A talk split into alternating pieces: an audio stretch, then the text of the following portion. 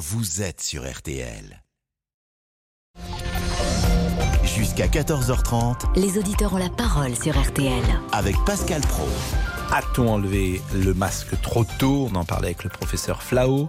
Elias est avec nous qui est pilote d'avion. Bonjour Elias. Oui, bonjour. Vous bonjour avez Pascal. écouté notre bonjour dialogue peut-être. Qu'en pensez-vous? Alors, euh, bah, moi, euh, je dis euh, enfin quoi. Amandine, le rappel des titres. Il était activement recherché depuis samedi matin. L'homme soupçonné d'avoir tiré sur l'ancien rugbyman argentin à Romboro à la sortie d'un bar à Paris ce week-end a été euh, interpellé la nuit dernière, interpellé en Hongrie. Et Cet euh, ancien militaire, euh, membre de, l'ultra-droite, hein, a été interpellé tout près de la frontière avec l'Ukraine. Euh, un mandat d'arrêt européen avait été euh, délivré contre lui hier euh, soir. C'est sa compagne, une jeune femme de 24 ans, qui a été mise en examen et incarcérée. Dans l'actualité également, bien sûr, la guerre en, Ukraine, 20e, 28e jour de guerre. Le patron de Total Energy le confirme sur RTL. Il renonce au pétrole russe. Le président ukrainien Zelensky, lui, doit s'adresser cet après-midi au Parlement français. Assemblée nationale et Sénat, ce sera à partir de 15h. Notre météo avec vous, euh, Peggy. Et c'est encore bien doux. Et oui, Amandine, on est toujours au-dessus des valeurs de saison. Je rappelle la moyenne au nord à cette période de l'année, c'est 13-14 degrés, 15-16 au sud. Et cet après-midi, il fera 15 à Montpellier, tout juste de saison, 16 à Toulon, Montauban, Cherbourg, 17 à Lyon, Tours, Rouen et Nantes, 18 à Cognac, ainsi qu'à Nancy et Orléans, 19, la température la plus élevée aujourd'hui, pour Paris, Reims, Strasbourg ou encore Lille. Côté ciel, pas grand-chose à signaler, c'est un temps magnifique, un ciel bleu. Le seul bémol, c'est ce vent d'autant qui est encore sensible du côté de l'Occitanie, mais il faiblit. Et demain, on gagne encore quelques degrés. Oui, c'est vrai que Ah. alors, l'après-midi, hein, je Attention. précise bien, Comme il y a nous deux sommes ans, vous vous d'accord. souvenez, euh, au moment du confinement, il faisait un temps C'est magnifique. vrai, il faisait un Exactement, temps magnifique, très beau. Mais alors, Après, l'après-midi, on a eu un parce- mois de mai très moche. Ah hein. oui, C'est vrai. va, il y a un mois de mai et un mois de juin qui n'était pas terrible. On se couvre hein, quand même Oui, demain le matin. Oui, ah bah, Parce en avril, ne on se découvre pas en On film. est donc en avril, au moins, on n'est pas en avril, mais Eh, on c'est fait, on fait l'oignon, on met plusieurs couches. fait en l'oignon. Oui, Oui. on met plusieurs couches. plusieurs couches. oui. Oui. Vous savez, parce que euh, l'amplitude thermique est énorme. Ça Bien peut sûr. aller, il peut faire 0 degré par endroit et on peut arriver jusqu'à 19 l'après-midi. Donc on se couvre le matin, on a des petites gelées sur le centre-est et le nord-est. Et les maximales, elles seront souvent proches des 20 Mm. degrés. On va même les atteindre à Paris, au Havre, Romans, à Strasbourg, Grenoble, Montélimar. Ailleurs, on s'en approchera. Et la température la moins élevée, si je puis dire, c'est 15 degrés à Perpignan, c'est tout à fait de saison. 16 à Tarbes, Aurillac et Cherbourg. Côté ciel, encore beaucoup de soleil. Allez, juste quelques nuages élevés euh, dans le sud, au sud de l'Occitanie et le Var. Mais l'impression restera belle. Il y a juste au pied des Pyrénées où il y aura un peu plus de nuages. Vous savez quelles sont les personnes qui illustrent le mieux cette amplitude thermique? Dites-nous. Eh bien, ce sont les motards ou les gens qui sont à- en Oui, motocyclette ou en vélo. Parce qu'effectivement, euh, le matin, ils ont froid et ils sont très couverts et l'après-midi, ils ont trop chaud. Que faire? Je vous pose cette question. On fait l'oignon. Que faire? L'oignon. Il est 13h03. Euh, merci euh, évidemment euh, Peggy, merci Amandine, merci à Ludovic Van de Kerkhoff qui était la rédaction en chef de ce 12h30. On va recevoir tout à l'heure Bernard-Henri Lévy, mais pour le moment, nous sommes avec Elias. Jusqu'à 14h30 Les auditeurs ont la parole sur RTL. avec Pascal Pro. Elias, donc le masque, est-ce que vous avez été convaincu par ce que disait Monsieur Flao, Elias? Alors, euh, j'ai pas suivi toute la discussion, mais euh, je suis bien content que que ça commence à disparaître parce que euh, il était temps pour moi. hein. Mm. Euh, je trouvais ça assez pénible d'abord, et puis euh, il y avait aussi pas mal de mesures qui ont été prises euh, dernièrement par le gouvernement, et je je me suis dit bon bah tant qu'à faire, euh, si le pass vaccinal a été mis en off euh, pendant un moment, je vois pas pourquoi le masque ne le serait pas en fait. Mm. Voilà. Alors, la peur qu'ont certains, c'est que ce soit une euh, mesure électoraliste et que passé à l'élection présidentielle, on soit euh, contraint de reprendre notre masque. Certains le disent, je l'entends. Eh ben, dans ce cas de figure, c'est exactement les discussions que j'ai euh, eues euh, euh, généreusement avec vous euh, il y a quelque temps. Et ben, Mhm. ça, vou- ça voulait dire dans ce cas-là que le risque, en fait, euh, tout le monde s'en foutait un peu, quoi, de, du risque de la maladie et que tout était fait euh, visiblement pour euh, pour avoir des voix ou pour euh, je ne sais quelle quelle autre mesure. Mais euh, si c'est si important que ça, ce serait évidemment obligatoire. Bah, C'est-à-dire euh, que là, les Flao a, a- a dit encore quelque chose que j'avais peu entendu. Il a dit les masques ne bloquent certainement pas la transmission du virus, euh, mais le masque porté par tous réduit substantiellement euh, euh, la charge virale. euh, infectante. Donc c'est encore une nouvelle nuance qui a été euh, apportée. Alors- Et Amandine, à juste titre, a rebondi en disant c'est un peu comme le vaccin, c'est-à-dire que ça protège un peu, pas complètement, mais un peu. Bon. Sans je- je doute, je veux bien le croire d'ailleurs, je veux bien le croire, il le dit, il est professeur, donc je le crois. Je, je vais vous, je vais vous répondre euh, sous forme de questions pour vous montrer que en fait, euh, voilà, tout est relatif et tout est nuancé finalement. Euh, D'après vous, combien de fois euh, chaque personne a réutilisé son masque plus du maximum de fois autorisé?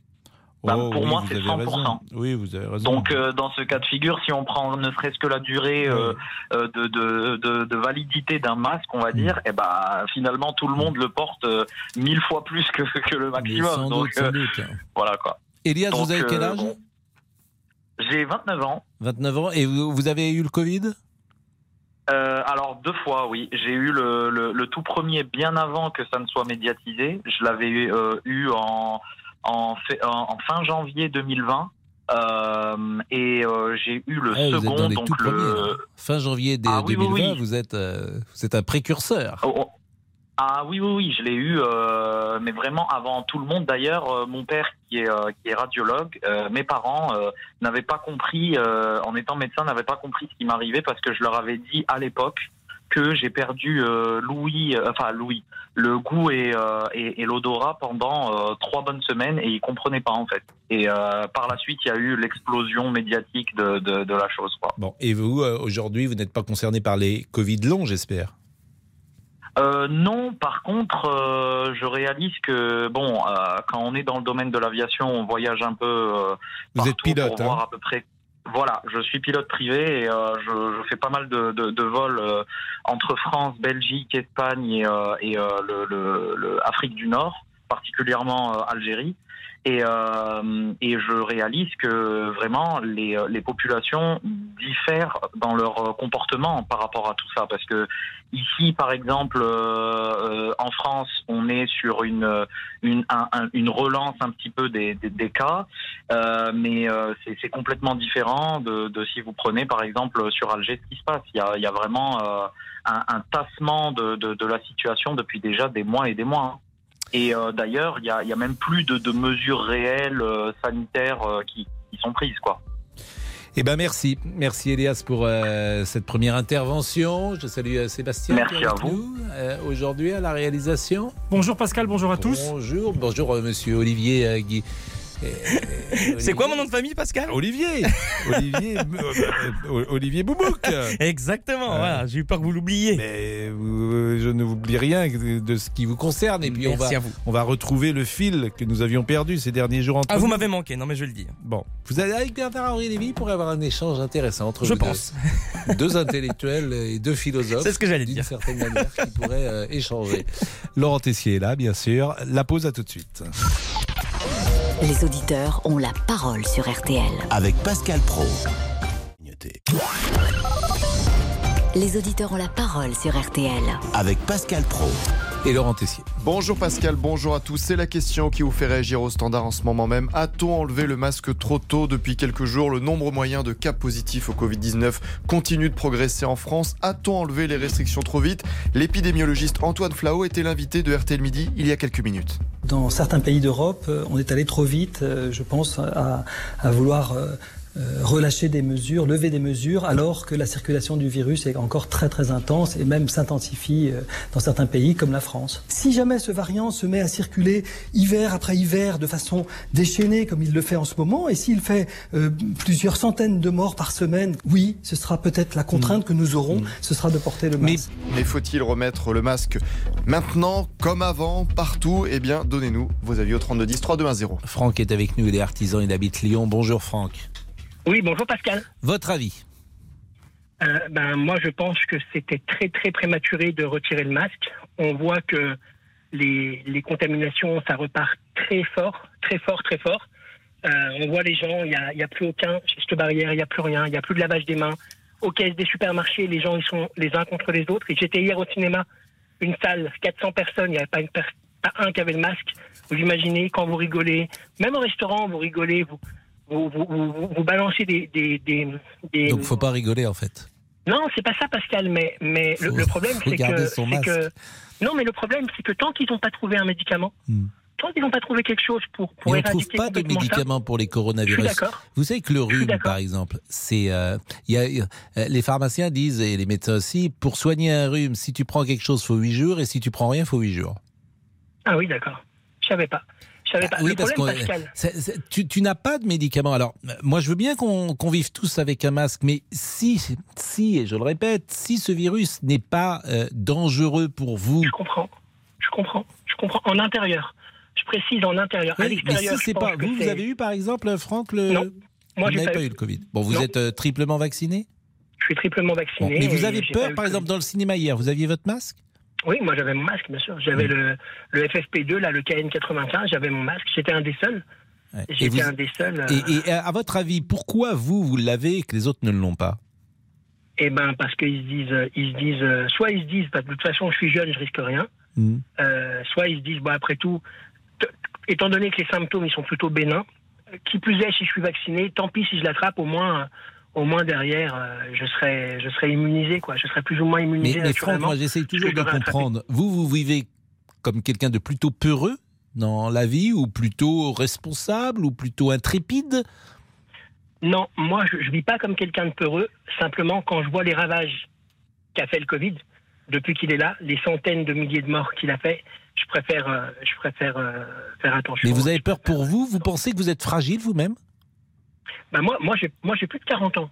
Et Je suis en, je suis en surpoids. Donc euh, oui, moi, clairement, il faut que je fasse attention. Oui, c'est ça. 40 Donc, ans, euh, surpoids, donc vous, êtes en surpoids de manière euh, sans indiscrétion, de manière euh, importante ou légère?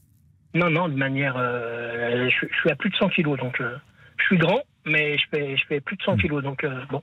Et vous étiez Voilà, tout seul hier, par exemple, au cinéma, ou vous étiez avec un ami ou une compagne, Non, j'étais seul. J'étais seul et j'étais seul. J'ai profité du printemps du Hmm. cinéma, l'opération à 4 euros. Et la salle était pleine, pleine, pleine, pleine, pleine. Il n'y avait pas une place de libre et personne n'avait son masque, apparemment. Vous êtes allé voir quoi? Euh, je suis allé voir Uncharted.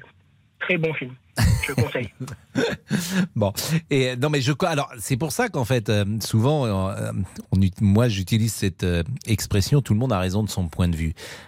Je comprends en fait, je comprends évidemment votre attitude puisque forcément bah, vous-même euh, êtes euh, plus directement concerné ou pensez que vous l'êtes en tout cas et en même temps vous n'avez pas eu le Covid donc euh, c'est parce que vous devez faire très attention. J'ai- pas eu, j'ai pas eu le Covid et j'ai eu la chance d'avoir personne près de moi qui l'a, qui l'a eu. Entre les vaccins et le masque, on a et le lavage des mains et les distances, on a plutôt été bons élèves entre parenthèses et on, on a, on a eu la chance de pas l'attraper. Et par exemple, Franck, vous, vous, vous refusez euh, ou des dîners ou des sorties, euh, peut-être avec des amis, euh, depuis euh, deux ans, euh, euh, précisément parce que vous avez, euh, vous craignez d'attraper le Covid? Ça m'est arrivé. Hmm. Ça m'est arrivé. Il y a des fois, je me suis posé la question et il y a des fois, j'ai dit, euh, j'ai annulé ou j'ai décliné. J'ai Hmm. poliment décliné sans dire que c'était pour ça, mais c'est arrivé. Non, non, mais c'est très intéressant de, de vous écouter. Votre témoignage est très intéressant, Franck. Euh, vraiment, merci beaucoup. euh, merci. prie, Pascal. Et puis, euh, redites-moi le film que vous avez vu. Uncharted. Voilà, Uncertain. Bon, Uncharted. Ah, je l'ai vu aussi, moi. vous l'avez vu Ah bah Olivier l'a vu aussi, Olivier. Exactement, ah oui, C'est quoi euh, Pitchez-nous quand même ce, ce film, Olivier? Ben, c'est un film issu d'un jeu vidéo, c'est un film d'aventure, Parce parce que moi je connaissais pas ce film-là. Ah non, mais vous ne jouez pas aux jeux vidéo, donc Non, vous, alors vous ça, ne pouvez j'ai- pas il y a- connaître. il y a bah non. deux trois choses que j'ai jamais fait. Vous n'avez pas de. PlayStation Je Non. n'ai jamais fait un jeu vidéo. J'ai jamais non plus euh, fumé un, un- comment ça s'appelle un pétard. Il y a des Ah choses oui, que j'ai bon, ça n'a rien à voir quand même. hein, Non, vous- rien à voir. Je vous avais- C'est des choses comme ça qu'il faudra que je fasse un jour. Bon, Hein, bah, écoutez, le jeu vidéo, faudrait que je joue un jour aux jeux vidéo. Ah bah oui, ce serait bien. D'ailleurs, euh, Franck, euh, vous jouez aux jeux vidéo. C'est peut-être pour ça que vous êtes allé voir ce film? Oui, oui, oui, oui, je, je joue aux jeux vidéo euh, j'ai- et j'y jouais sur la PlayStation 3, je crois, Uncharted. Voilà. D'accord. Bon, bah écoutez, c'est un peu chinois ce que vous me dites pour moi, mais je pense que les auditeurs et les plus jeunes en tout cas comprennent comme Olivier Guénéec. Exactement, oh là là, vous avez révisé. Allez, nos réseaux sociaux.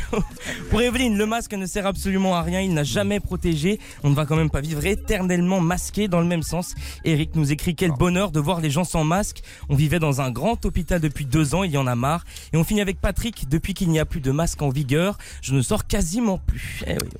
On va marquer une pause, mais euh, on a appris hier, et c'est très triste, le décès du mélodiste euh, de euh, Eddie Mitchell. qui a écrit notamment euh, Couleur Mentalo, qui a écrit euh, Le cimetière des éléphants, qui a écrit La dernière séance. C'était Pierre Papa Diamant 10. Il est mort à l'âge de 85 ans. On l'a appris hier. Quelques notes de musique pour revenir dans une seconde après la pause. Pascal Pro, les auditeurs ont la parole. 13h, 14h30 Les auditeurs ont la parole sur RTL. avec Pascal Pro. La lumière revient déjà et le film est terminé. Je Effectivement, on voulait rendre hommage aussi à Pierre Papa Diamant 10 qui est mort hier à l'âge de 85 ans. C'était le mélodiste d'Eddie Mitchell. Vous entendez la dernière séance. Il y a également euh, Couleur, Ment- Couleur Mentalo, exactement. Le cimetière des éléphants, souvent on parle des interprètes et c'est bien normal, mais euh, les mélodistes sont des gens euh, évidemment magnifiques, mais surtout déterminants dans la carrière, en l'occurrence d'Eddie Mitchell, puisque c'est lui qui a fait tous ces titres-là, euh, qui ont euh, bercé souvent euh, nos vies. Et j'imagine qu'Eddie Mitchell euh, aujourd'hui est, est- est sombre a, puisqu'il a perdu une partie de lui-même. Il est 13h19, Bernard-Henri Lévy est avec nous. Bonjour. Bonjour. Vous revenez euh, d'Ukraine, vous étiez à Odessa il y a quelques jours. Et vous publiez demain un long article dans Paris Match. Et puis vous êtes venu il y a quelques jours dialoguer avec les auditeurs. Et j'avais l'impression que vous aviez aimé cette confrontation avec les uns et les autres. Absolument. et donc, ils vont pouvoir de nouveau euh, vous, vous interroger dans une seconde, mais vous revenez d'Odessa et je vous ai écouté euh, ces dernières heures. Euh, vous pensez que Poutine a perdu la guerre parce que la résistance ukrainienne est tellement forte qu'il ne pourra pas aller au bout de ses desseins En tout cas, c'est ce que j'ai vu. Euh, voilà, c'est un reportage que je publie dans Match. Hein, c'est pas un article d'opinion. euh, ça n'est pas un- une spéculation philosophique. Ce que j'ai vu, c'est un peuple uni, patriotique, debout, qui sait pourquoi il se bat et qui, à ce jour, arrête en effet les chars de Poutine. Voilà. Et, et là, l'histoire des armées, l'histoire des guerres, comme je le disais en effet euh, dans ce papier notamment, c'est pas une question de nombre, c'est pas une question de machinerie, c'est une question de morale. C'est ça qui l'emporte. Depuis qu'il y a des guerres, ceux qui l'emportent, ce sont ceux qui ont des vrais, qui savent pourquoi ils se battent, qui savent pourquoi ils résistent, et ceux qui perdent, c'est ceux qui font des guerres injustes. Alors Marcus est avec nous, c'est notre premier auditeur. Euh, bonjour euh, Marcus, vous êtes industriel dans le bois et vous avez fui Odessa il y a quelques, quelques jours, quelques heures? Oui, tout à fait. Alors non, c'est pas quelques jours, quelques heures. Moi, j'ai quitté Odessa. euh, on était au mois de novembre, où on sentait quand même une grosse tension qui arrivait sur l'Ukraine, ce qui était prévisible. Et j'ai décidé de me rapprocher de mes beaux-parents, puisque je suis marié avec une, une femme ukrainienne, et que mes beaux-parents vivent, euh, vivent à Zaporizhia, et je suis à Zaporizhia depuis le mois de novembre. Et quelles sont les conditions aujourd'hui? Alors nous, on est, on est, on est, euh, je dirais qu'on est, euh, on est à quelques kilomètres, euh, une centaine de kilomètres de la centrale de Zaporizhia qui a fait un peu la une il y a quelques temps. On n'a pas trop de bombardements pour le moment et on reste quand même une ville un peu privilégiée, permettant de pouvoir accueillir, quand on y arrive, des réfugiés de Mariupol. Cette résistance dont parle Bernard-Henri Lévy, cette résistance ukrainienne, est-ce que vous partagez son, avis ou son, son sentiment qui est assez positif d'ailleurs, en tout cas euh, euh, optimiste, puisqu'il imagine que euh, l'Ukraine puisse contrecarrer Vladimir Poutine Ben, je pense, alors déjà, un, c'est un peuple qui, qui fait un derrière son président, et la, et la résilience des Ukrainiens est exceptionnelle. Exceptionnelle. Je vois ce qu'on fait ici avec trois fois rien, et on est encore ici, on est encore debout. Après, euh, ce qu'il adviendra de l'Ukraine à la fin des débats, on espère tous que l'Ukraine va rester debout et va rester existante. Ça, c'est clair. On, on fera tout pour ça. Et peut-être une interrogation pour euh, Bernard-Henri Lévy, une question que vous souhaitez lui poser? Euh, non, j'ai pas trop, j'ai pas de, j'ai pas de questions particulières. Je l'ai écouté ce matin euh, discuter et je partage 100% son opinion sur l'Ukraine. Bah, écoutez, merci. Vous me, faites, vous me faites plaisir et, Et à Zaporizhzhia, vous êtes en effet euh, dans l'œil du cyclone et je vous souhaite beaucoup, beaucoup de courage parce que il y a peut-être moins de bombardements aujourd'hui, mais il y en a eu, il y en aura peut-être. Et puis il y a cette, euh, ce chantage nucléaire que fait Poutine. Euh, ce chantage sur la centrale de Zaporizhzhia, dont je rappelle, hein, pour les auditeurs qui ne le sauraient pas, que comme Tchernobyl, si si un obus frappait Zaporizhzhia, eh bien vous toute la région serait serait serait plus que condamnée, condamné. serait condamnée, serait dévastée. Ah Voilà. Donc je vous souhaite du Tout courage, monsieur. conscience. Je vous souhaite du courage. Merci. Merci beaucoup, monsieur. Merci. Merci, Marcus. Dimitri est là également. Bonjour euh, Dimitri. Dimitri, vous- Bonjour. Vous, étiez à Kiev il y a encore quelques jours.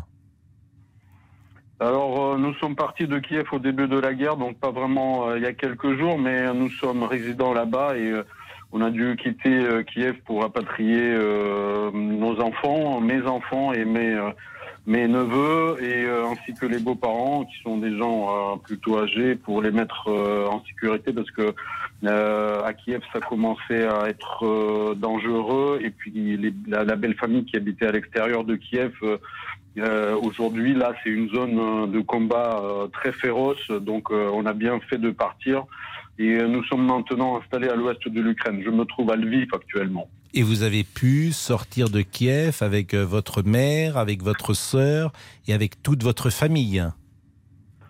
Tout à fait, on a pu sortir. C'était les tout premiers jours de, de guerre et il y avait beaucoup de fuites, beaucoup de gens qui partaient et il y avait des.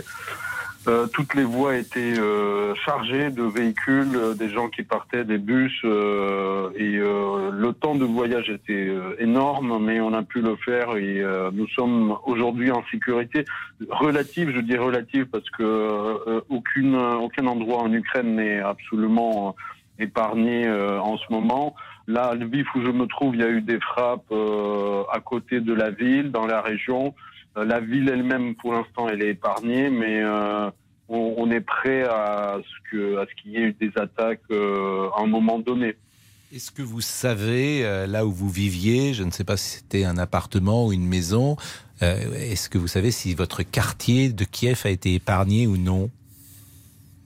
Alors, euh, nous habitions justement dans la partie nord-ouest de Kiev. euh, La liaison manifestement qui vient de s'interrompre avec euh, Dimitri. euh, tous ces Ukrainiens, tous ces habitants de Kiev qui, qui fuient Kiev, euh, quand peuvent-ils imaginer retourner dans la capitale ukrainienne? Quand la guerre sera finie, c'est-à-dire quand la Russie aura été vaincue. Ils reviendront chez eux quand la Russie sera vaincue. Voilà. Parce que c'est ça qu'il faut souhaiter. C'est ça que les, les femmes et les hommes libres d'Occident, d'Europe doivent souhaiter. Pas un compromis, pas des concessions territoriales, pas que Poutine euh, euh, se paye sur la bête, mais qu'il soit défait, comme, comme, comme d'autres dictateurs ont été défaits avant lui. Ce jour-là, la famille de monsieur reviendra chez elle. Et d'ailleurs, encore faudra-t-il que sa maison n'ait pas été détruite. Si Mm. elle a été détruite, il faut qu'elle soit reconstruite. Et il faudra qu'elle le soit, comme on l'a vu, après la guerre de 14, comme on l'a vu, après la Seconde Guerre mondiale. Ceux qui ont détruit devront payer. La Russie devra payer le moment venu des réparations à la famille du monsieur qui vient d'intervenir si sa maison a été ou son quartier ont été détruits. On marque une pause et euh, on évoquera euh, ce que dit euh, Zelensky qui paraissait hier prêt justement à, à une sorte de compromis quand même lorsqu'il a parlé du Donbass et ça, de la lui qui décide, bien sûr. Oui. Et qui n'est pas exactement ce que vous dites, ce que vous espérez sans doute, c'est la Russie vaincue. Et il est possible que la Russie ne soit pas vaincue, mais qu'un compromis. Eh bien, ce serait une épée de Damoclès sur votre tête, Pascal Pro, sur ma tête, à moi, Bernard-Henri Lévy, et sur la tête de tous ceux qui nous écoutent. Et quand j'arrive à RTL et que je vois cette magnifique banderole avec les Ukrainiens, vous êtes probablement la, la seule radio, je pense, hein, qui, a, qui a ce geste d'audace. Avec les Ukrainiens, ça veut dire souhaiter que les Ukrainiens l'emportent. Voilà. C'est tout le groupe M6 d'ailleurs, parce que vous voyez peut-être les antennes. Bah, j'ai été de bouleversé M6. de voir cette banderole. Vraiment, j'ai été bouleversé, ça m'a fait chaud au cœur. Je l'ai d'ailleurs, j'ai fait un- une photo et je vais l'envoyer à tous mes camarades ukrainiens que j'ai laissés il y a quelques heures, quelques jours à, à Odessa. C'est une décision euh, dès le deuxième jour de la guerre de Nicolas de Taverneau, qui avait euh, proposé de mettre le drapeau ukrainien sur euh, toutes euh, les antennes du groupe M6, M6, W9, Paris Première, et donc à l'entrée euh, d'RTL. On marque une pause, à tout de suite. Les auditeurs ont la parole. Pascal Pro sur RTL. Les auditeurs ont la parole sur RTL. Bernard-Henri Lévy est avec nous. Vous êtes resté combien de temps à Odessa? Petite semaine. Mais il y, a il y a une question d'ailleurs toute simple. Euh, Vous avez comment ça se passe? Vous avez des gardes du corps avec vous? Vous êtes protégé Euh, Comment vous faites pour arriver sur place euh, dans une situation de guerre? D'abord, je suis euh, envoyé et soutenu par un grand journal qui est Paris Match Hmm. et qui m'a qui m'a permis à tous égards de faire ce reportage. Mais vous avez une protection? À peine, non. À peine, légère, mettons. Voilà. Hmm. Euh, légère. Mais je suis infiniment moins. euh, non, non, bien sûr que non. Je suis mille fois moins menacé que tous les Ukrainiens. C'est rien. Ce que je risque moi, à côté de ce que risquent tous les jours les, les habitants d'Odessa, c'est rien. Et, et- j'aurais mauvaise grâce à, me plaindre. Et comment je fais? Je prends comme je prends la, la, on passe par la Roumanie, on traverse la Moldavie. Donc vous allez en Roumanie en avion?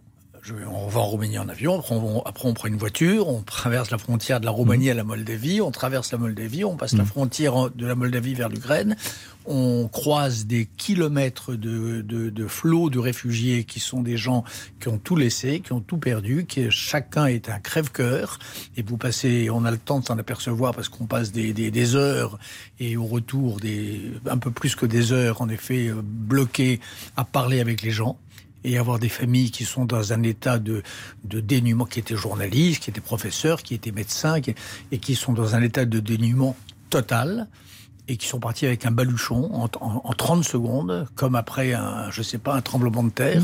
Sauf que là, c'est pas un tremblement de terre, c'est, comme dit Match, sa couverture d'aujourd'hui, une guerre totale. C'est un mot très fort, hein, une guerre totale. Il n'y en a pas beaucoup dans l'histoire de l'humanité des guerres qui méritent d'être dites totales. C'est pas très fréquent. Il y a, il y a la guerre de Troie, il y a, il y a, il y a les guerres contre la dernière guerre contre Carthage, les guerres mondiales. Mais enfin, c'est pas fréquent. Donc voilà. Donc vous traversez tout ça. Et quand vous dites on, vous êtes combien? Je suis avec euh, un photographe de match euh, qui travaille pour match, qui s'appelle Marc Roussel, qui est un vieux camarade, avec, qui est un très bon photographe de guerre, avec qui on fait équipe depuis 20 ans quand je fais des reportages de ce genre, et avec un vieux compagnon à moi qui s'appelle Gilles Herzog, et qui est, qui est là. Donc on est, euh, on est trois. Pardonnez-moi de vous poser ces questions les plus simples, mais c'est vrai que les auditeurs, j'imagine, se les posent de la même manière et se disent comment vous arrivez euh, jusqu'à euh, Odessa. Euh, Michel est avec nous. Bonjour Michel. Bonjour, euh, c'est Michele. Euh, Michele. Voilà. Euh, vous, vous allez bien Bah écoutez, euh, je vais bien. Vous écoutez Bernard-Henri Lévy, vous habitez la Normandie. Vous avez peut-être Oui. une question à lui poser ou une euh, observation à faire? Oui, bah c'est c'est un mix des deux. Voilà, moi, moi j'ai vu euh, son déplacement. Déjà, je voudrais dire que je, je respecte et je, je comprends le- la symbolique, des- l'importance des symboliques dans ces périodes si compliquées, mais je me suis fait une réflexion. euh, Ils ont plus grand chose dans ces villes-là. Ils ont deux, trois murs qui tiennent. Qu'est-ce qu'il a été tagué, un mur euh, Il leur reste leur reste un. Je veux dire, quelle est l'importance d'aller foutre un tag au milieu d'une ville? C'est pas ça qu'ils ont besoin en ce moment. Je comprends qu'il est philosophe, il va pas aller avec un fusil, c'est pas son boulot. Mais est-ce que c'est que c'est pas un peu foutage de gueule d'aller avec Paris Match Alors vous faites allusion effectivement à euh, la devise de la République française que oui, oui. Bernard-Henri Lévy a écrite sur un mur, euh, je crois, à Odessa. Et effectivement, comme toujours, euh, dès que Bernard-Henri Lévy fait quelque chose, on lui reproche parfois une mise en scène ou de faire des choses symboliques qui ne servent à rien. C'est un peu ça votre question, Michele. Et- et- effectivement, je comprends l'importance de la symbolique, mais je veux dire, quand on a l'image de Bernard-Henri Lévy, je pense qu'il a assez d'intelligence que pour avoir du recul sur lui-même. Est-ce que ça, c'est pas aller foutre quelque chose qu'il faut pas au moment où il faut pas? Est-ce qu'il n'est pas plus je vais- utile ailleurs, dans une période de présidentielle, à aller euh, en parler différemment plutôt que d'aller mettre une symbolique qui va, en fait, on connaît le concept du buzz. On sait qu'on va parler de cette symbolique et qu'on va pas parler de cette semaine qu'il a passée à Odessa. Alors que depuis une heure, il nous parle de choses qui sont très intéressantes, mais on ne retient que ce tag. Est-ce que c'est pas un peu, euh, pff, c'est Paris Match quoi Est-ce qu'on n'est pas sur ce tag trouve que c'est Paris Match. C'est-à-dire un grand magazine euh, Oui, qui, a une, sûr, attendez, mais- attendez, qui a une grande tradition de grands reportages. Et je suis euh, très fier de, depuis quelques années de donner des grands reportages à, à Paris Match. Donc là, je crois que vous devriez regarder. Et en l'occurrence, alors, Très bien. Mais vous éludez un peu la question qui est. non, que alors, mais j'y viens, j'y viens. La question que vous posez, alors lisez, lisez mon reportage demain. Je raconte cette scène exactement comme elle s'est passée.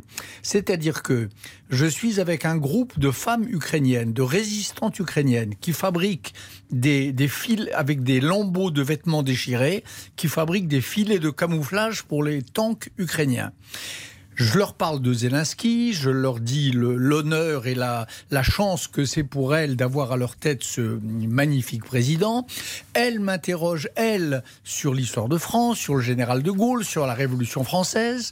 Je leur dis qu'en effet, on est la patrie des droits de l'homme et qu'on est la patrie d'une devise liberté, égalité, fraternité. Et nous décidons ensemble ce groupe de femmes. Et moi, je raconte la scène dans le détail. Dans- le- il sera en kiosque demain, le journal. Nous décidons ensemble ce geste symbolique qui, en tout cas, leur a fait chaud au cœur à elles et à toutes les femmes et à tous les garçons qui nous, qui nous, qui nous accompagnaient, d'aller sur une barricade, écrire aux couleurs de l'Ukraine, aux couleurs du drapeau ukrainien, bleu et jaune, la devise de la République française. Alors, je vous accorde que c'est pas grand-chose pour vous. Non, c'est c'est Et- pas. et attendez, attendez. Mais pour les Ukrainiens, pour les Ukrainiens qui, ont, qui, qui étaient là, ce pas grand-chose Bernard a, fait chaud au cœur. Bernard-Henri Lévy, euh, Michele vous répond parce que ce qui est intéressant, effectivement, Ouais, c'est un dialogue d'ailleurs que vous n'avez sans doute pas euh, traditionnellement avec, euh, les, avec journalistes. Michele, hein. Michele.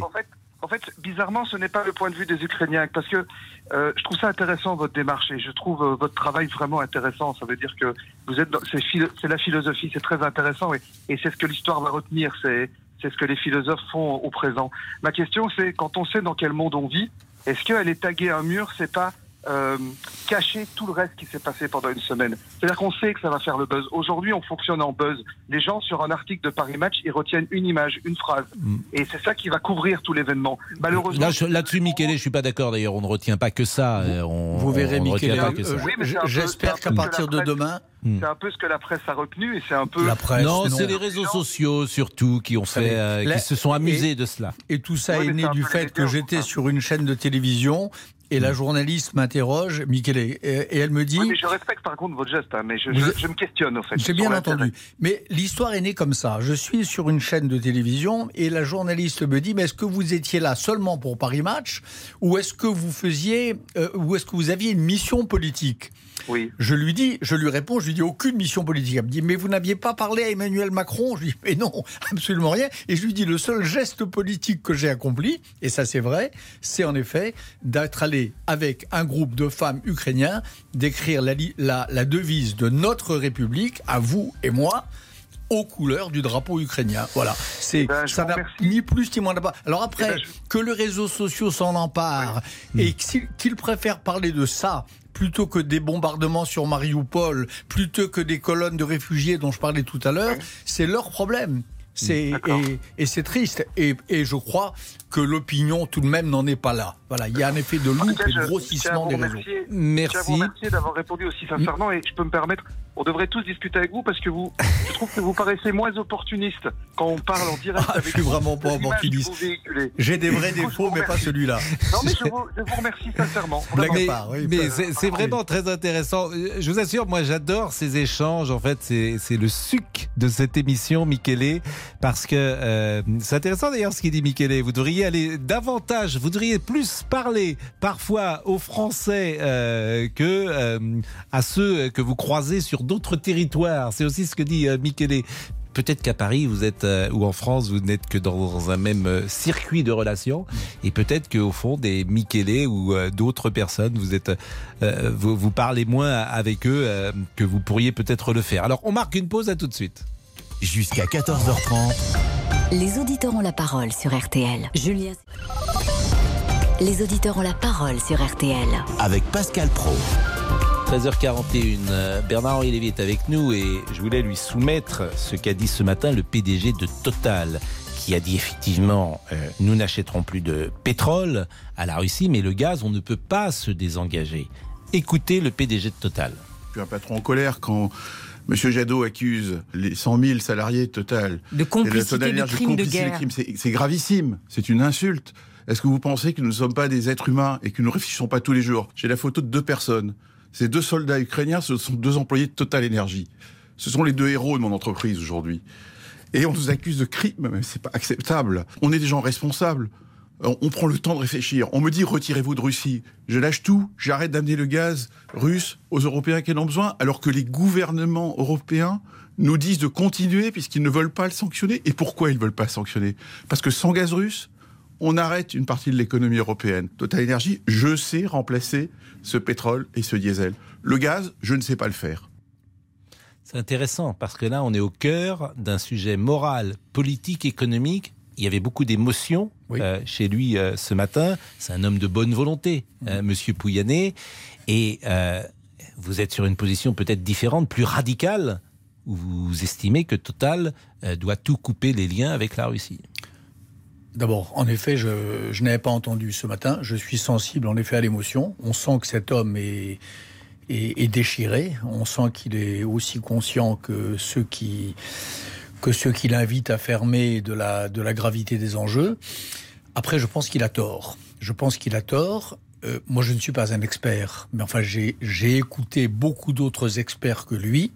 Ce que j'ai compris, c'est que nous avions, les pays européens avaient des réserves, en tout cas pour tenir jusqu'à l'automne prochain des réserves de gaz mm. et que d'ici là, il y a d'autres producteurs de gaz dans le monde, mm. euh, le Japon, l'Australie, les États-Unis. je ne suis pas un expert non plus euh, sur ce terrain. Il a, évoqué 23 milliards d'investissements de Total. 23 milliards. C'est-à-dire que si on se retire, si Total se retire de la Russie, ces 23 milliards, c'est oublié, c'est fini. la Russie récupère tout. C'est oublié tant que la... Non, non, non, attendez je rassure M. Pouyanné, il connaît comme moi, et peut-être mieux que moi, l'histoire des relations internationales. Quand il y a un dictateur à la tête du pays, oui, il fait main basse. Le jour où la Russie, comme je l'espère, revient dans le chemin qu'elle avait cru, qu'on avait cru qu'elle empruntait après le soviétisme, le jour où il y a un homme normal à la tête de Moscou, mm. on rend à Total ce qui lui appartient. Le droit international, le droit ah ben on ne sait pas. Vous savez, en 88, hein, un an avant la mm. chute du mur de Berlin, on mm. disait c'est pas demain. Pareil. On pensait que les dissidents étaient une petite poignée de femmes et d'hommes de bonne volonté, mais que c'était des héros.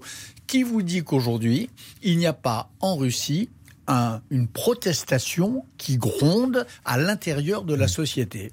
Et qui vous dit que Vladimir Poutine, que ce soit Hmm. dans son armée ou que ce soit pas dans sa société civile, soit en train de rencontrer le, la, figure du destin. Alors pour conclure sur ce euh, chapitre, écoutez ce que disait Christophe Bourou, qui est notre spécialiste à la fois énergie à RTL et qui euh, expliquait la position du président de Total.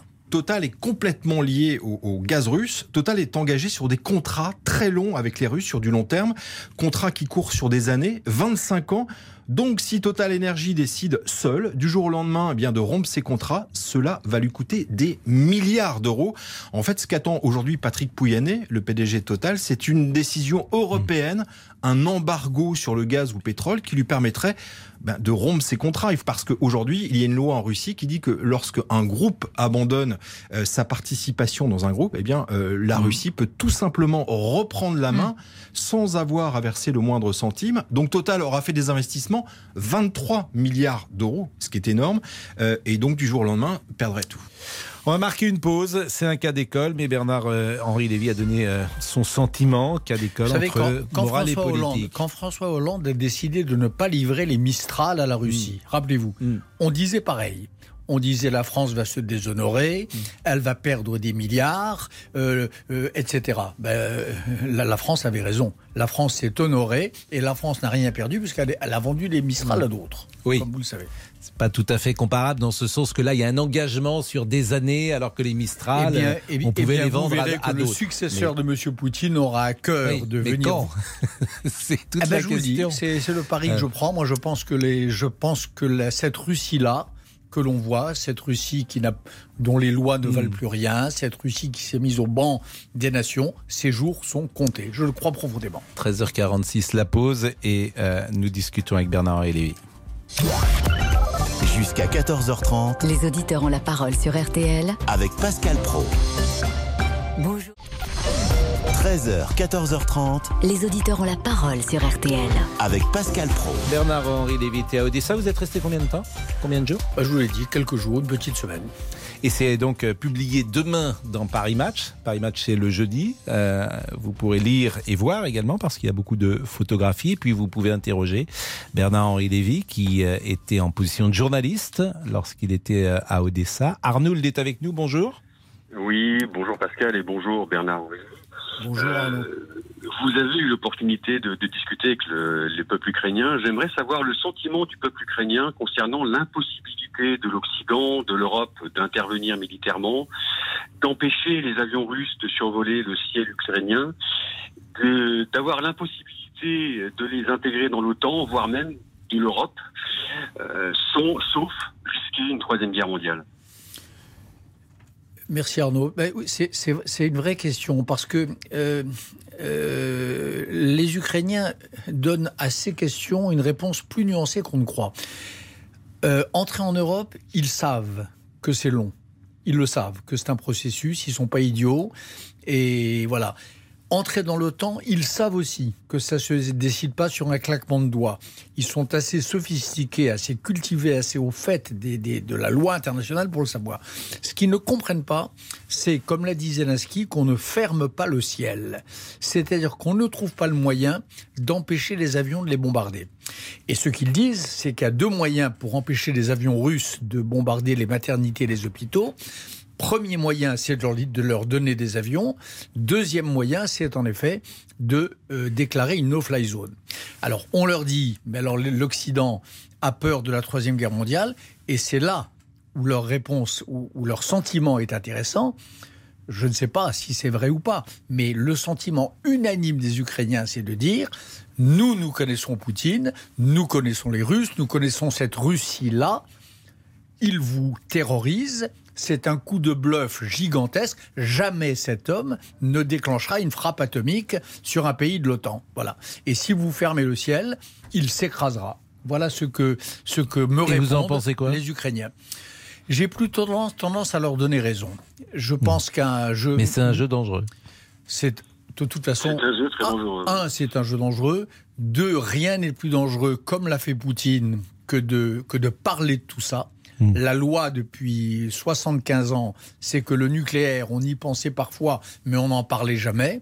Et cette façon qu'a Poutine de dire tantôt je vais faire, tantôt je ne vais pas faire, tantôt je ne ferai que si, comme il a dit hier, hein, si les intérêts existentiels de la Russie sont en jeu, cette façon-là, c'est des méthodes de, de, de, de pyromanes, c'est des méthodes c'est des méthodes de terroristes. Enfin, les terroristes fonctionnent ainsi. Donc, c'est lui qui joue le jeu dangereux. C'est pas nous. Les, Occidentaux et les Européens font preuve au contraire d'un très grand sang-froid.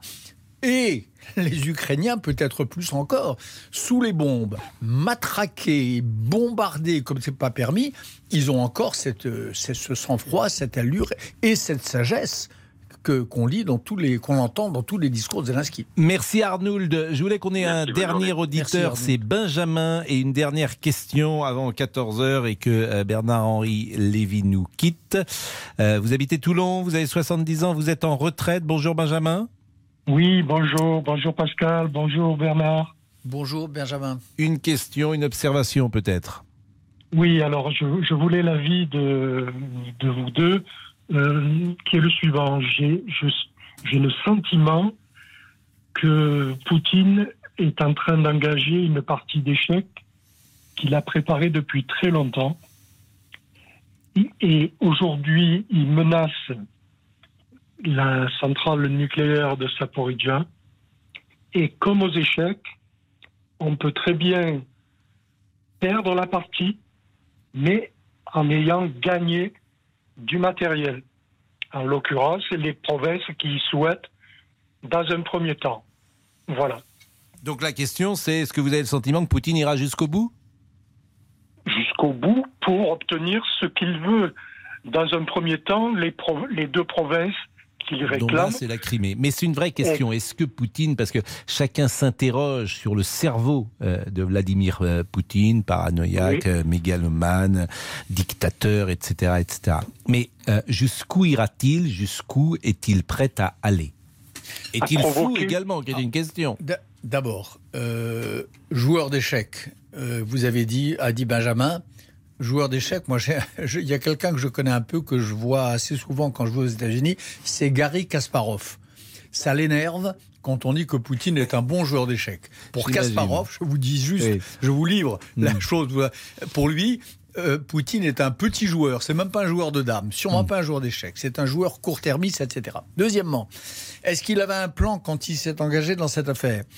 Ce que tous les gens qui connaissent un peu ces affaires se semblent dire, c'est qu'il avait un plan sur des bases erronées, comme tous les dictateurs qui s'est fait bourrer le mou par les courtisans, par les services secrets qui lui disaient ce qu'ils voulaient entendre, à savoir, chef, on va en faire de la chair à pâté de ces Ukrainiens, c'est des sous-hommes, ça va durer trois jours. Donc il avait un plan pour trois jours, ou pour huit jours, ou pour dix jours, j'en sais rien. Mais certainement pas pour la, pour la situation actuelle, c'est-à-dire avec un Zelensky à la tête de l'Ukraine et un peuple ukrainien héroïque.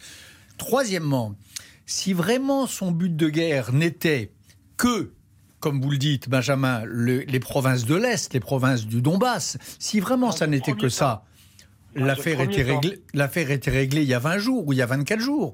Quand il a lancé, quand il a reconnu leur, leur euh, autonomie, et lorsqu'il a lancé sa soi-disant opération de police dans le Donbass, euh, si vraiment son but de guerre était là, il aurait dû s'arrêter là. Non, son but, c'était aussi de détruire Mariupol, de raser Irpin, de bombarder des quartiers entiers de Kiev. Bref, son but, il était de casser les Ukrainiens, de les mettre à genoux. Ça, ça arrive de temps en temps dans l'histoire du monde. Ça s'appelle quoi? Ça s'appelle l'impérialisme, ça s'appelle l'esprit de vengeance, et ça s'appelle, comme le dit encore une fois la couve de match demain, la guerre totale. C'est pas un truc de joueur d'échecs, la guerre totale. Hein, celui qui invente ça, c'est un général allemand. Le concept de guerre totale, elle existe depuis l'Antiquité. En 1914, euh, ça veut dire qu'on échappe à toutes les lois. On, on sort de Clausewitz, on sort du jeu d'échecs et on entre dans une logique de, de- de barbarie Est-ce meurtrière ira jusqu'au où bout on punit un Est-ce peuple. qu'il ira jusqu'au bout Est-ce Il que ira vous avez ce point. sentiment Moi, mon sentiment, c'est qu'il ira jusqu'au point Hmm. où la- les Ukrainiens, d'une part, et leurs alliés européens, d'autre part, lui diront d'arrêter. Oui. Il s'arrêtera là où nous l'arrêterons. Et oui, mais. Eh bien eh ben oui, c'est la raison pour laquelle je pense que RTL a raison de mettre J'entends à la- bien. en fa- à la- sur la Mais- façade de son, de son bâtiment avec les Ukrainiens. Mais est-ce que les. Européens euh, ont envie de l'arrêter et alors ont envie sans doute Est-ce qu'ils ont les moyens Est-ce qu'ils se donnent les moyens de l'arrêter? Il y a une troisième question. Il y a l'envie, il y a le moyen et il y a l'intérêt. Est-ce que les Européens ont intérêt à arrêter Hmm. Poutine? Ma réponse est oui. Oui, mais Parce que si on n'arrête pas Poutine mais on pourrait l'arrêter. Vous le savez comment on pourrait l'arrêter? C'est très simple d'ailleurs de l'arrêter. On entre en guerre contre la Russie. Non. On arrête de lui acheter du gaz. On a- on- Mais non, mais c'est alors que ça que ça ne passe que la décision n'appartienne pas. Je suis pas à- sûr que ce à- soit ça qui l'arrête. Mais bien simplement. entendu. Mais bien entendu, puisque En tout cas, pas à court terme. Mais en revanche, on pourrait l'arrêter en entrant mais- en guerre. Mais à très court terme. Mais ce serait à la Troisième Guerre relativement mondiale. court terme. À relativement court terme, si en effet, et j'ai bien compris le raisonnement du président de Total tout à l'heure, Hmm. mais alors que l'État prenne ses responsabilités, que l'Union européenne se concerte Hmm. et que nous décidions tous ensemble que chaque dollar et chaque euro qui va dans les caisses de Poutine sert à, envoyer des tanks à Mariupol. C'est entendu, mais Barbara Pompili d'ailleurs a expliqué qu'il fallait accepter de vivre à 12 degrés pour sauver l'Ukraine. À 12 degrés certainement ou pas. 13 ou Il 15, faut- en il- tout cas qu'on fasse tous des sacrifices. Mais c'est ce qu'a dit On également baissera- Marine Le Pen en disant, en disant Marine Le Pen, on va pas se faire harakiri pour euh, les, les Ukrainiens. Si, si Non, mais- vraiment baisser les températures d'un degré, euh, si Non, mais c'était si- d'une manière générale si- sur si des recevoir restrictions. nos anciens le week-end pendant Oui. 48 Oui, heures pour non. fermer des appartements, si ça c'est faire harakiri, je crois que Marine Elle Le parlait Pen- globalement des restrictions Non, qui ça- concerneraient les Français. On ne va pas, pas- se faire harakiri. Ce disait-elle. sont des restrictions mineures Hmm. par rapport, un, aux martyrs du peuple ukrainien et deux, Hmm. à ce que nous risquons tous, les Européens, si nous n'arrêtons pas Poutine maintenant. Alors, euh, d'habitude, Jean-Alphonse Richard, qui est là, que vous connaissez, Oui, oui, et qui, sage, hein, voilà, oui. qui est un garçon sage, euh, c'est l'heure du crime. Mais ce qu'on appelle le tease, on le fait avant 14h. Exceptionnellement, on va le faire après 14h. Ok, pas de souci. parce que Bernard-Henri Lévy là, est, au, moins, sûr. au moins plus présent que moi au micro. Donc on a un poil débordé, mais c'était pour la bonne cause. Et vraiment, je vous remercie euh, beaucoup. D'abord, je vous remercie euh, de la- des explications. Et puis, je vous remercie ce dialogue. Moi, je remercie Benjamin, Avec les auditeurs. et, les autres. Oui, c'était vraiment intéressant. Merci. Euh, le flash dans une seconde et on continue l'émission. Nous sommes ensemble jusqu'à 14h30 et pardon pour ces secondes de retard. Et pardon moi aussi. Les auditeurs ont la parole sur RTL. Avec Pascal Pro. Cheminée. Il est, il est 14h. Le flash avec Agnès Bonfillon. Le troisième et dernier homme recherché après le meurtre de Federico Aramburu a été interpellé dans la Sarthe. La nuit dernière, je vous rappelle que le principal suspect, le militant d'ultra-droite Loïc Le Priol, lui avait été arrêté en Hongrie tout près de la frontière ukrainienne.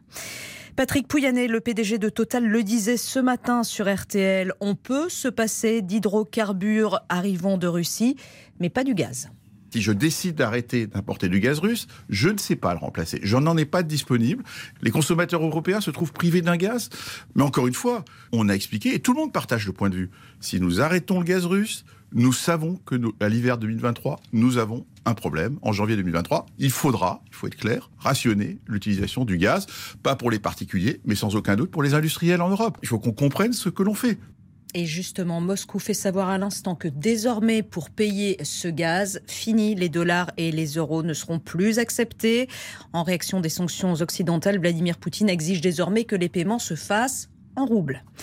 Depuis plus d'une semaine, la décision fait scandale au Royaume-Uni. La compagnie de ferry P&O euh, a annoncé 800 licenciements euh, secs sans consultation préalable. Le gouvernement britannique vient d'annoncer d'engager des poursuites contre la société. La météo demain. Encore du soleil pour tout le monde, avec toujours ce bémol entre le golfe du Lion et Toulouse où souffle le vent d'autant jusqu'à 80 km heure. Le résultat du quintet à Lisieux, il fallait jouer le 7, le 12, le 3, le 9 et le 4, le 7, le 12, le 3, le 9 et le 4. Voilà Pascal Pro, vous savez tout. Merci Agnès. Il est 14h02. Jusqu'à 14h30 Les auditeurs ont la parole sur RTL. avec Pascal Pro. Pardonnez-moi, euh, cher ami. Cher Pascal, mais Nous non, je sommes en- m'incline. nous sommes- C'était passionnant, mais non, c'était passionnant. euh, Donc avec l'heure du crime, à, l'heure du crime à 14h30. Écoutez, je vais vous emmener aujourd'hui en Ariège avec l'affaire des disparus de Mirepoix. Euh, C'est un guet-apens en pleine forêt qui a été tendu à un père et à sa fille de, de 18 ans. Tous deux ont été euh, exécutés, il n'y a pas d'autre mot, de manière, la manière la plus glaciale qui soit. C'était en novembre 2017. Et il va apparaître dans cette affaire, j'aime pas trop le terme, mais enfin ça revient dans les affaires criminelles, un duo qu'on dit diabolique. C'est-à-dire, euh, voilà, un, un homme et une femme. Euh, Ça existe. Qui évidemment Les connaissent. diaboliques. Connaissent, voilà, les diaboliques. Il y a eu des films, Clouseau, formidable film. Euh, et donc, il y a eu le remake est moins bon d'ailleurs. Euh, Oui. le- Avec Simone Signoret, euh, avec le- Vera Clouseau, Voilà, et donc avec ce- Charles Vanel. ce couple. Il y a Johnny Hallyday dedans. Ce couple qualifié de diabolique eh bien, va euh, organiser ce, ce guet-apens, ce traquenard en pleine forêt. Pourquoi ce piège a été tendu? Il y a bien des mystères encore qui persistent. Le procès n'a pas encore eu lieu. Il va être programmé dans, dans les mois, l'année qui vient. Mais on vous dit tout sur cette affaire et on voit quel mystère elle cache encore. Voilà, les disparus de Mirepoix dans l'heure du crime. Il y a Paul Meurice également dans ce film d'Henri-Georges Clouzot. Il y a Johnny Hallyday euh, qui joue euh, dans la... Paul- euh, Si, il joue dans la cour de l'école un enfant de Ah, 5 ça, ans. C'est une des premières participations de Johnny Hallyday. C'est incroyable, Smet, hein Le petit Smet. Tout à fait. Il est 14h04. On va parler de TF1 parce que ça c'est intéressant, Laurent Tessier. TF1 ne va pas retransmettre pour la première fois euh, la soirée électorale entièrement, c'est-à-dire qu'il y aura une Le soir du premier tour, le 10 voilà, le soir du premier tour, ça durera trois quarts d'heure, alors que d'habitude c'était jusqu'à minuit et demi. À 21h20, le JT s'arrêtera pour rediffuser le film Les Visiteurs. Pas de grande soirée électorale donc, qu'en pensez-vous? Après Les Visiteurs, Pascal, c'est vrai que le film est culte en même temps. Il a bu la grande outre et il doit pissoir pour se le vider Effectivement, pardonnez l'expression, mais il pisse un peu n'importe où. Eh bien, vous pouvez réagir au 3210, Les Visiteurs, le 10 avril sur TF1 à 21h20. C'est étonnant et ça fait réagir. Véronique, bonjour. Véronique Oui. Bonjour Véronique, vous habitez Le Mans. Moi, ça Oui. m'a intéressé cette euh, info. euh, on peut Ouais. dire que c'est euh, anecdotique, mais qu'en pensez-vous? Ah bah j'ai éclaté de rire quand j'ai vu quand j'ai entendu ça. Bah, pour eux c'est plié, pas perdre de temps. C'est-à-dire que vous interprétez cela comment? Ah oui. Bah, pour eux, c'est Macron qui va être élu, donc il n'y a pas besoin de. Voilà, c'est. De toute façon, ils font la propagande de, de Macron, de, enfin la 1, la 2, la 5 font la propagande de Macron depuis euh, le début que les autres candidats ont commencé leur élection. Mais M. Macron, ça fait quand même plus d'un an qu'il est en, qu'il est en, campagne, euh, grâce à ses chaînes d'ailleurs. Euh, ils ont diabolisé Zemmour en détournant ses propos d'une manière éhontée. Enfin, je trouve ça scandaleux. Euh, et puis, bah, ils savent que si c'est Le Pen devant, bah, c'est Macron qui va gagner. Donc, euh, c'est bon, c'est plié. Hmm, Vous l'interprétez comme ça. Non, mais Ah, c'est non, mais c'est intéressant. Mais vous-même, par exemple, euh, qu'est-ce que Hein vous allez faire? Vous allez regarder TF1 ce soir-là? Vous allez regarder les visiteurs? Ou vous allez euh, euh, aller pourquoi pas sur France 2 ou sur les chaînes info? Euh, alors, la 1, la 2, la 5, je la garde jamais parce que moi, je paye, enfin, je regarde pas la télé pour regarder la propagande des gens qui sont au gouvernement. Euh, je Ça, regarde plutôt CNews. euh, Je, je- je me permets de dire quand même que mes confrères qui sont excellents à TF1 ne font pas la propagande du gouvernement. Je vous assure, Véronique. Oui, bon, euh, vous- a- je, je- Ouais. je ne dirais pas ça. Qu'il y ait C'est plus la 2, la 5. Je suis d'accord avec vous. C'est Voilà. plus la 2, la 5. Mais Je même qu'il y ait, pourquoi pas, parfois des sujets sur lesquels tout le monde dit à peu près la même chose, et c'est ce qu'on appelle le politiquement correct, c'est possible. Mais c'est pas la propagande, euh, en l'occurrence du Euh, gouvernement. Quand on la invite propagande. que des invités qui sont contre euh, les gens, qui, enfin Zemmour, euh, contre Le Pen, et qu'on invite que des gens qui sont pro Macron, Pécresse, excusez-moi, euh, moi j'appelle ça de la propagande. C'est détourné, mais bon, c'est voilà. Euh, Je ne vous convaincrai pas. Mais, Non, non, non, mais j'entends ce que vous dites parce qu'il y a beaucoup de gens qui pensent comme vous. euh, Eh ben oui, parce que moi régulièrement, ça m'arrive. Parce qu'il y a quoi Il y a un an, un an et demi, euh, je regardais effectivement des fois le, le journal de 20 heures sur la 1, sur la 2. Je regardais également C'est à vous. Et, euh, mais, mais, mais, mais maintenant, c'est fini parce que j'en ai, je, je ne supporte pas de voir comment on peut détourner les propos des autres personnes. C'est, moi, je, je, l'aimais pas. Il y a quelques années, je le supportais pas. Je, bon, j'ai, commencé à l'écouter parce que j'étais sur CNews et je disais tiens, il est, pas con, il est même intelligent, il dit des choses qui sont. Et en repassant sur les autres chaînes, des fois, je dis ah bah non, c'est pas ce qu'il a dit. Il n'a pas du tout dit ça. Donc ça a commencé un peu à m'échauffer et maintenant je vois que c'est systématiquement détourné. Donc je ne regarde plus euh, effectivement ces chaînes-là, quasiment plus. Bon, Voilà. en tout cas, ce soir-là, donc, euh, qu'est-ce que vous allez faire euh, le soir des je- élections Je vais du tour voter. euh, étant donné que j'ai beaucoup de chaînes, j'ai accès à toutes les chaînes, Canal, Canal Plus, machin. Mhm. Enfin bon, voilà. Donc Netflix, etc. Je Vous regarderai. écouterez RTL peut-être? Vous écouterez Oui, voilà. Eh RTL ben voilà. la- Je- voilà. De la temps en soirée temps. électorale Eh qui, ben, elle, aura voilà. Lieu jusqu'à minuit, j'imagine. Voilà, de 23 temps en temps, je zapperai pour écouter effectivement où ça en est, euh, et où ça en est des, enfin, voilà, des voix et des proportions, et voir un petit peu ce qui se passe. Bien que tout le monde sache, euh, bon bah voilà, la guerre de l'Ukraine euh, a bien servi et qu'on sait que malheureusement c'est quasiment plié, quoi. Donc c'est c'est un peu dommage. Bah, Il n'y a pas- pas, eu- il y a pas eu de débat, il n'y a pas eu de, voilà quoi. D'abord, rien n'est jamais plié, pour reprendre votre Non. terme. Et Non, je vous mais- assure, euh, la campagne, il reste trois semaines. Et je ne veux pas dire que tout soit possible, mais en tout cas, je ne dirais pas que tout est plié. J'espère, j'espère. Et vous aurez, euh, même si la campagne a peu existé peut-être avant le Bah, y premier en a pas tour, eu, hein. le Il y en a 10 pas avril au soir, croyez-moi, il peut avoir Hein. une campagne qui se met en place pendant 15 jours avant le deuxième tour. Donc, euh, J'espère, parce que tout le monde dit. euh, oui, si c'est un tel, si c'est un tel, les gens vont être dans la rue, ça va être à feu et à sang. Mais je crois que s'il n'y a pas de débat et que c'est M. Macron qui est élu, euh, ça va peut-être être à feu et à sang un petit peu plus tard. Donc euh, voilà. La pause. C'est mon avis. Ben non, et il est, il est intéressant de l'écouter. Monsieur Guénec Monsieur Boubouk Oui, Pascal, je suis ici. Oui, oui, oui. oui. Dites-moi. Vous allez voter Ah bah bien sûr, c'est normal, mais euh, par euh, comment dire, je vais aller en Savoie voter, Pascal. Eh oui, oui, oui. oui Donc je vous allez vous Savoie. déplacer. Exactement. Donc vous n'allez pas voter par correspondance. Non, non, non, Pascal. Vous ne serez pas là donc le dimanche 10 avril. Je vais revenir rapidement pour faire l'émission, c'est normal. Et bien évidemment. Et autrement, va- la vie va bien là? Pas Ah, super Pascal, mais il me semble qu'on doit envoyer une pub, alors bon, euh, Bon. c'est compliqué. Non, c'est une pause. Ah, pardon. À tout de suite. Les auditeurs ont la parole. Pascal Pro sur RTL. Pascal Pro, Les auditeurs ont la parole sur RTL. Laurent Laurent Tessier. Sinon, hormis la présidentielle, le Covid-19, que se passe-t-il en ce moment en France?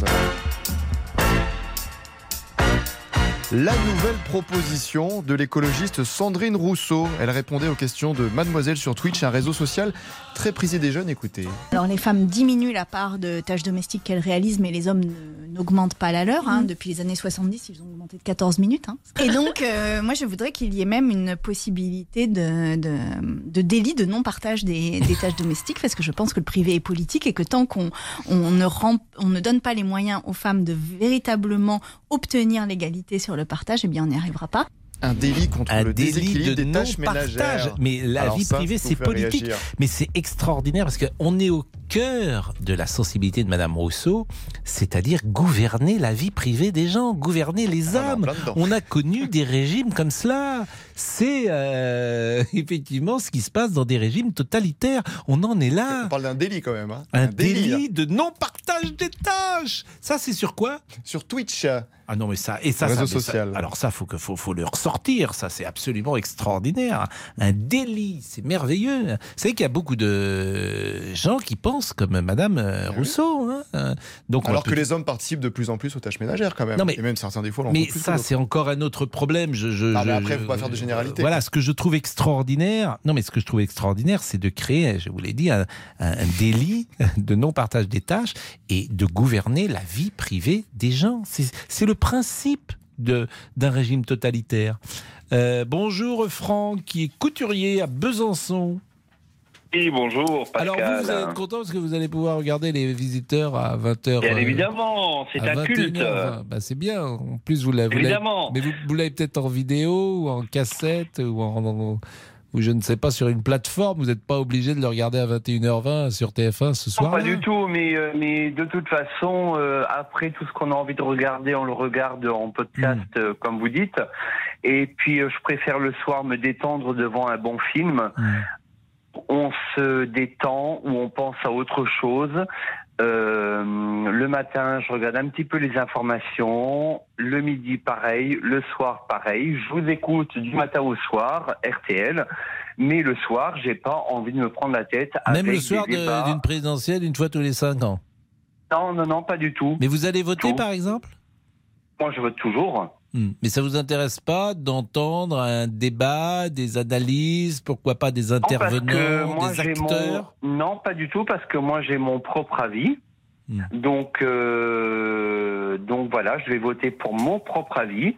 Et je pense qu'il y a, euh, il y a beaucoup de, de choses à débattre par rapport à ce qui se passe dans le monde, euh, par rapport à, à mettre les visiteurs sur TF1 plutôt que plutôt que le, le débat euh, de Monsieur Macron euh, qu'on peut voir euh, à un autre jour, etc. Enfin, je vois pas, je vois pas Bah, le trop de- l'utilité à tout ça. Je dirais que c'est plutôt le contraire. Les visiteurs, on peut le voir d'un autre jour, mais les Oui, mais même- intervenants mais d'une même, soirée monsieur, mais même- mais même, mais je on veux peut dire, les voir les- que ces les- soirs-là. Mais même, je veux dire, euh, par rapport à ça, on voit euh, tout et n'importe quoi à n'importe quelle heure euh, sur toute chaîne d'infos, à la télé, à la radio, etc. Donc, à un moment donné, les, je pense que les gens ont besoin justement de se vider l'esprit le soir après une journée de travail Alors, c'est et de rigoler. C'est le dimanche. Bon. Même, mais même le dimanche, il y a des personnes qui travaillent le dimanche, Pascal. D'a- D'abord, comme je reproche à Sandrine Rousseau de gouverner les âmes et la vie privée, je ne vais pas, euh, moi, vous imposer de regarder euh, tel programme ou, Bien ou non. sûr, bien vous sûr, faites mais ce que vous pour vous voulez dire- le 10 c'est- avril. pour Franchement, pour si vous- vous voulez voir les dire, visiteurs, de- grand bien vous fasse. Mais de toute façon, euh, de toute façon, euh, je suis un citoyen comme tout le monde. Je vais aller voter, mais par contre, par rapport à ça, euh, si j'ai envie de regarder un quelconque débat, je le regarderai si j'en ai envie. Mais après, j'ai mes opinions. Mais après, voilà. Bon bah c'est bien. Merci pas, de euh, ce les, témoignage. Les, les visiteurs et ne pas oublier que il faut regarder Jacouille, euh, qui Jacouille la fait rigoler tout le monde. Voilà, Jacouille la fripouille. Ok, pas de problème. Et voilà, rire sûr. au moins tout le monde euh, et bon, on en a bien besoin. Monsieur Boubouk lui regardera les Aristochats. Oh non, soir-là. Pascal, j'adore les visiteurs. En plus, vous m'avez dit que j'ai la coupe de Godfrey de Montmirail. Vous Oui, m'avez- c'est vrai. Alors, les, les auditeurs ne peuvent pas vous Mhm. voir, mais manifestement, vous avez le même coiffeur. Le même que- dégradé, oui, c'est ça. Le même coiffeur. Il a traversé le temps, il est venu me coiffer. Exactement, Exactement. que ce- celui qui coiffait Hubert de Montmirail. Exactement. C'est Ah, c'est une- pas Godefroy? Non Euh, non, c'est le cousin Hub. Ah, pardon. Euh, non, c'est Godefroy de Bouillon. Godefroy Et- le Hardy. Le Godefroy le Hardy, c'était Très bien. le. Mais je crois que c'est le cousin Hub. Non, écoutez, Ah, franchement, pardon à la famille, Le alors. cousin Hub, elle est venue, mais vraiment, c'est très désagréable. Mille excuses. Ah, mille, c'est c'est beau ça, mille À la famille, excuses. ouais, à la famille Montmirail. Mais vous-même, vous mangez à la table ou vous mangez par terre Par terre, Euh, voyons, c'est normal. Et on vous lance comme ça Oui, oui. mais- On Non. lance le poulet, bien sûr. Oh, c'est terrible. Il est 14h16, la pause.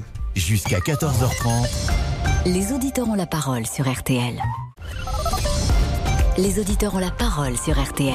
avec Pascal Pro.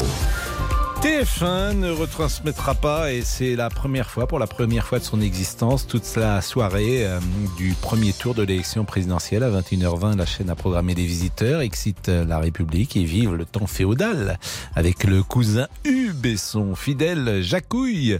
Alors je me souviens de René Raymond sur Feu Antenne 2, les soirées électorales couplées à l'époque avec une radio et C2I au Néouel-Bulle. Je me souviens d'Alain Duhamel, de Jean-Pierre Del El Cabage, d'Étienne Je me souviens des envoyés spéciaux à Chamalières, à Château-Chinon et plus tard.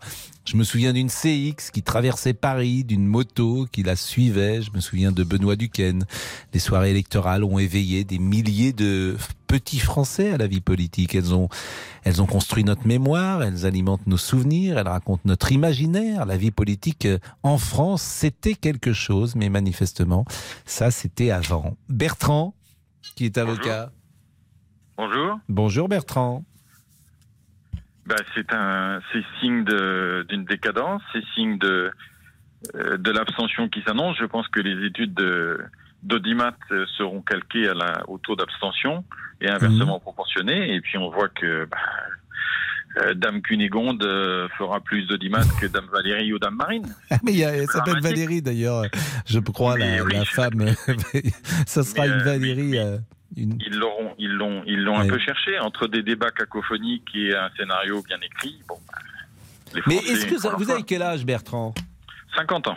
Bon, moi, je, je disais ça m'attriste parce que je trouve que m'attriste parce que euh, c'est important une soirée électorale. On s'en souvient. C'était un partage avec des amis, pourquoi pas, en famille, et on construit aussi quand on était jeune. Moi, je me souviens la première soirée que j'ai vue, j'avais 10 ans, c'était en 74, et je m'en souviens.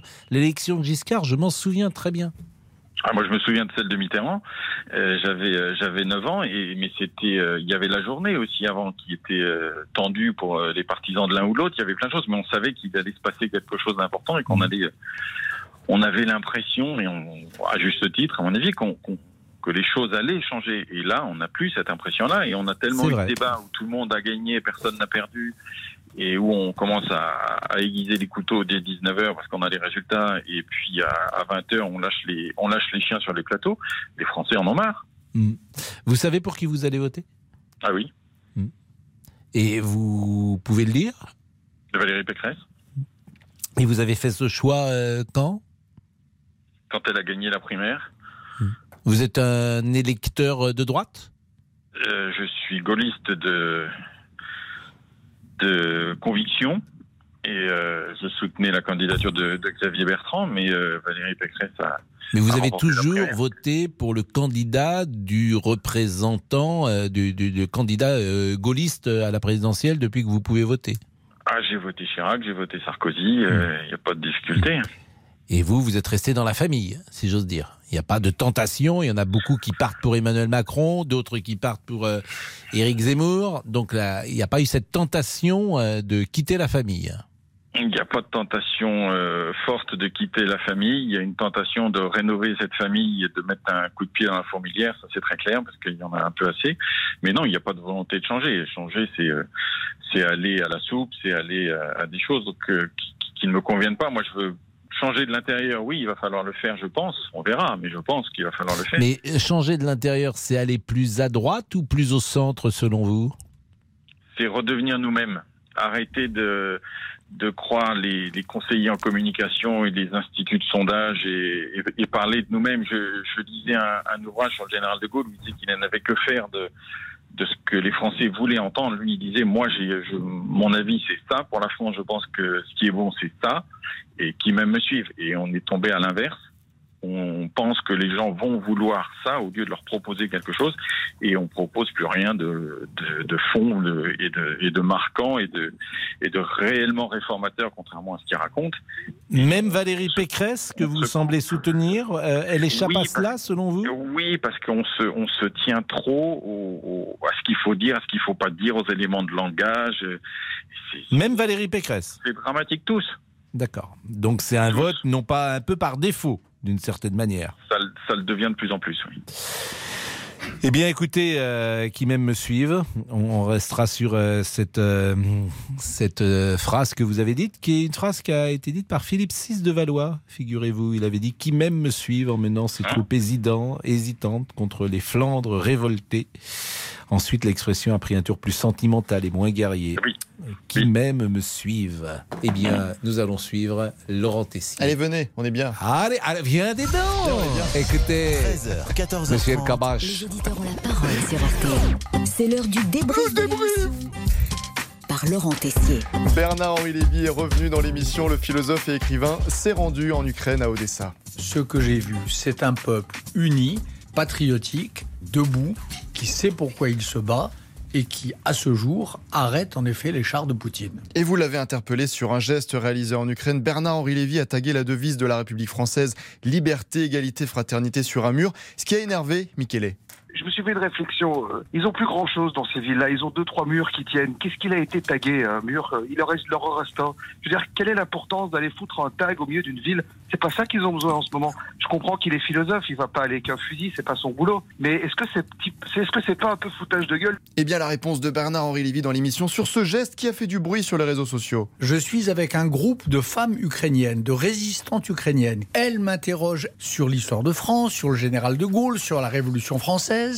Je leur dis qu'en effet, on est la patrie des droits de l'homme et qu'on est la patrie d'une devise liberté, égalité, fraternité.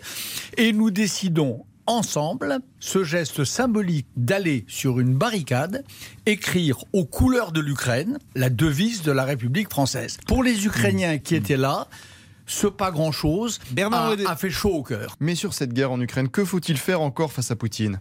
On arrête de lui acheter du gaz, que l'État prenne ses responsabilités, que l'Union européenne se concerte. Mmh. et que nous décidions tous ensemble que chaque dollar et chaque euro qui va dans les caisses de Poutine sert à- à envoyer des tanks à Mariupol. Et Bernard-Henri Lévy a lancé un avertissement sur l'antenne destiné à tout le monde. Il est possible que la Russie ne soit pas euh, vaincue, mais qu'un compromis. Eh bien, ce serait une épée de Damoclès sur votre tête, Pascal Pro, sur ma tête à moi, Bernard-Henri Lévy, et sur la tête de tous Hmm. ceux qui nous écoutent. Pour la première fois de son histoire, la chaîne TF1 a annoncé aussi qu'elle diffusera un film le soir du premier tour, le 10 avril. On a parlé dans l'émission. À 21h20, le JT s'arrêtera pour rediffuser les visiteurs. C'est Ah, et je peux vous dire qu'au 32-10, Franck est ravi. les visiteurs et ne pas oublier que il faut regarder Jacouille euh, qui fait rigoler tout le monde. Voilà, Jacouille la fripouille. Ok. Mais d'autres diront peut-être le soir du 10 avril. Putain, y a rien, c'est nul C'est pourri ici Ah, mais ah, on me dit à l'oreillette que Monsieur Boubouk veut prendre la parole. Que veux-tu, les sucus Oui, tout va bien en ce moment pour vous? Vous-même, vous mangez à la table ou vous mangez par terre Par euh terre, voyons, c'est normal. Et on vous lance comme ça Oui, oui, mais- on Non. lance le poulet, bien sûr. Allez, le débrief pour aujourd'hui, c'est terminé. On se quitte donc avec les visiteurs.